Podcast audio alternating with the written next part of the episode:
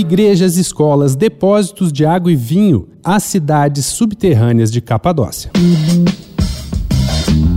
Dois pontos. Uma conversa sobre quase tudo com Daniel Almeida.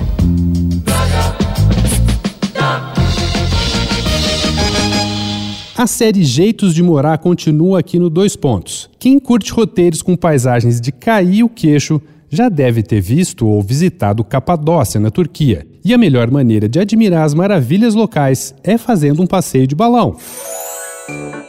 Mas o assunto aqui é morar, e lá embaixo, em terra firme, existem verdadeiras cidades subterrâneas onde viveram milhares de pessoas. Uma dessas áreas se chama Derinkuyu, formada por longos túneis que descem a dezenas de metros de profundidade. Parte dessa estrutura gigantesca foi construída a partir do século 8 d.C., para os cristãos se protegerem das invasões muçulmanas e tudo indica que não era um abrigo provisório, mas onde as pessoas podiam viver por longos períodos. Lá embaixo, além dos corredores, existem câmaras que eram usadas como quartos, locais para guardar alimentos, água e também escolas, uma adega e uma igreja. Hoje aberto à visitação, o que mais impressiona quem topa essa aventura é o engenhoso sistema de ventilação criado na rede de túneis. A estimativa é que até 20 mil pessoas podiam viver ali. Agora, claustrofóbicos como eu tinham que pensar em outra alternativa.